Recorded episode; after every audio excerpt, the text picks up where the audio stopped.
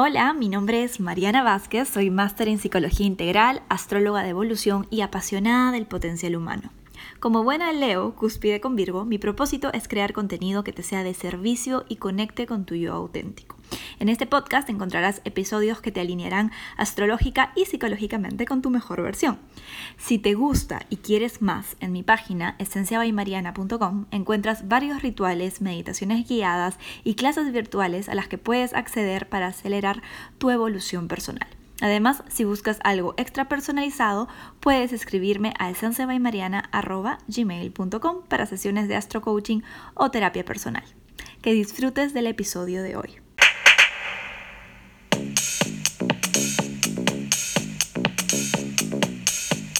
Hola esencialista, bienvenido, bienvenida a este nuevo episodio del podcast. Esta vez va a ser de Soul Coaching, en donde vamos a profundizar mejor en la mecánica de las intenciones. Cómo hacer que mis intenciones sean realmente trascendentes, es decir, que no quede nada más en mi ritual de luna nueva, en mi lista de año nuevo o en mi festejo de cumpleaños. Primero que nada, tenemos que entender lo que realmente es una intención. A nivel metafísico, la intención es lo que anima al mundo. El maestro espiritual Wayne Dyer explica en su libro El poder de la intención que todo en este mundo vibra y existe en sintonía a esa fuerza intencional, inteligente e indefinible con la que tenemos que conectar para poder materializar lo que deseamos. Básicamente no tienes que hacer nada extra, sino al contrario, tienes que desbloquearte de todas las maneras en las que estás interfiriendo con el poder de la intención que quiere suceder a través de ti. Te lo explico de una manera simple. ¿No te ha pasado alguna vez eso de que te estás forzando y juzgando porque deberías hacer algo y estás procrastinándolo pero no tienes ganas? Y cuando de pronto decides rendirte, aceptar el momento y no forzarte más, de pronto, las ganas aparecen y puedes hacer eso que tanto te costaba sin resistencia y encima lo disfrutas. Ajá. Eso, mi querida, mi querido oyente, es de lo que se trata este juego de manifestar. Sembrar una intención se trata de permitir más que de conseguir. Se trata de dejar de hacer más que de controlar compulsivamente el proceso. Obvio, esto no significa que la intención sea un asunto pasivo en el que te pones la intención y luego te echas en el sofá a rascarte la panza. Obviamente que no. Cualquiera que haya intentado meditar sabe lo difícil que es dejar de hacer, juzgar y controlar. Escuchar el proceso pacientemente y fluir es mucho más desafiante que estar a pie de lucha 24/7. Sí que sí. ¿No estás segura de cómo hacer esto o seguro? Pues vamos con los tres tips para que tus intenciones trasciendan. Tip número 1. Fluye con el universo. Aunque el poder de la intención está presente en todo momento, hay ciertos espacios en los que naturalmente la energía es más propicia para poner intenciones. Una vez al mes tenemos las lunas nuevas, momentos en donde el sol, que representa nuestra conciencia, y la luna, que representa nuestras emociones, se encuentran en el mismo grado matemático. Razón y emoción juntos hacen de las lunas nuevas un momento energético clave y muy fértil para sembrar intenciones, fluyendo además con un nuevo ciclo lunar que tomará seis meses en manifestarse totalmente. El otro momento idóneo para poner intenciones, seguro ya lo conoces, es tu cumpleaños. Este es el momento en el que el Sol vuelve al mismo punto matemático en donde estaba al momento de tu cumple o de tu nacimiento. Es ideal porque es un reinicio personal, el comienzo de una nueva vuelta alrededor del Sol para ti. No dejes nunca de poner intenciones en esa fecha porque es muy potente. Y siguiendo con las fases naturales, los solsticios y equinoccios también son momentos ideales para intencionar, porque marcan el inicio de una nueva estación y nos dan aproximadamente tres meses para florecer algo nuevo en nuestras vidas. Finalmente, el momento más popular y en el que seguramente más personas en el mundo coinciden en poner intenciones es la medianoche del 31 de diciembre, el Año Nuevo Occidental. Y hay una muy buena razón para hacerlo. Se llama masa crítica. En Año Nuevo, casi todas las personas del mundo estamos conectando con la creencia de que es el inicio de un nuevo año.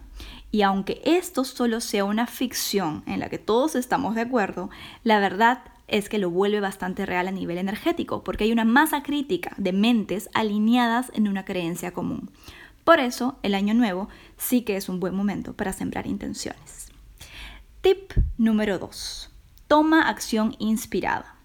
Al momento de sembrar tu intención, justo en el momento en el que estás escribiendo o envisionando tu objetivo, permite que lleguen a ti ideas de qué acciones puedes tomar para ser parte de la materialización de tu intención. Hago una pausa aquí.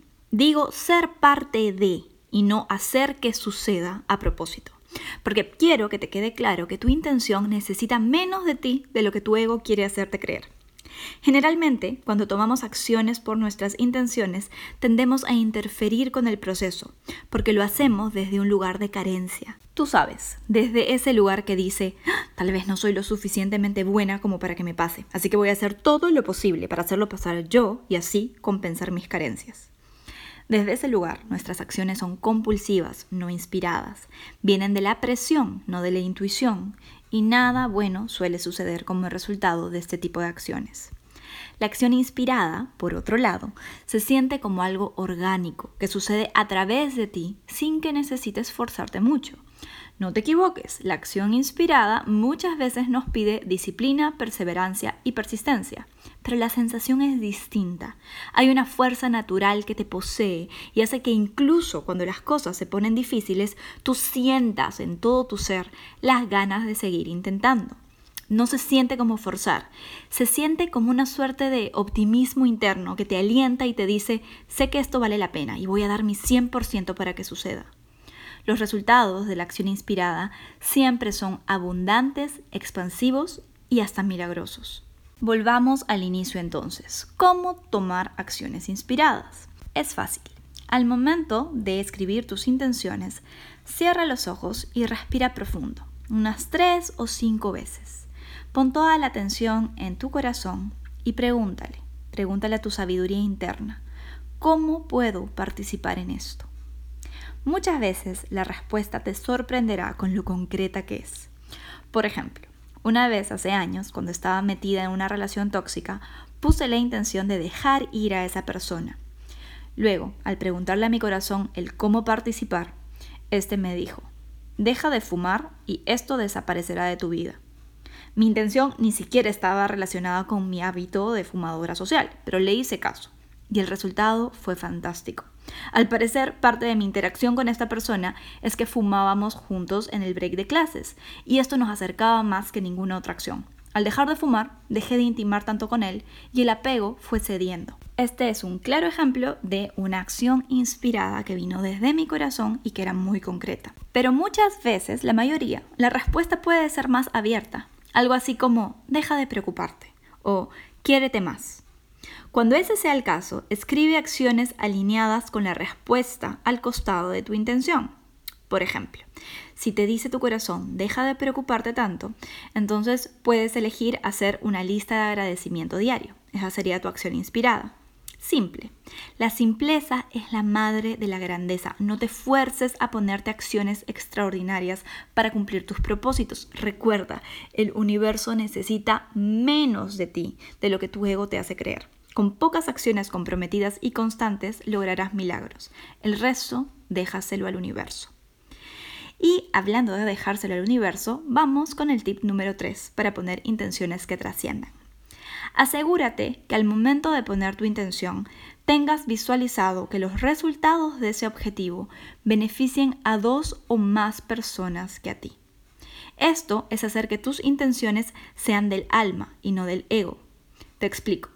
La vida, el universo, la fuerza, como le quieras llamar, es una fuerza expansiva, generosa, para la cual la carencia no existe. Mira nomás esa florcita que crece a través del cemento o esa primavera que llega a alegrarnos la vida sin importar si hay guerras o pandemias. Tu corazón late, tus uñas crecen, tu respiración sucede. Todo eso sin que tengas que controlarlo.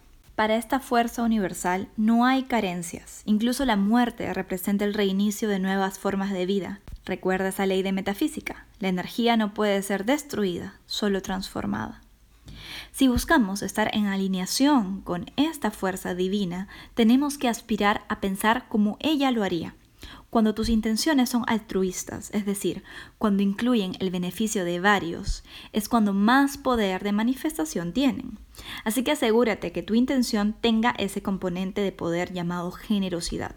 Verás cómo hace una gran diferencia, no solamente metafísicamente hablando, sino también en tu actitud. Piensa, ¿cómo te sientes luchando por una causa egoísta?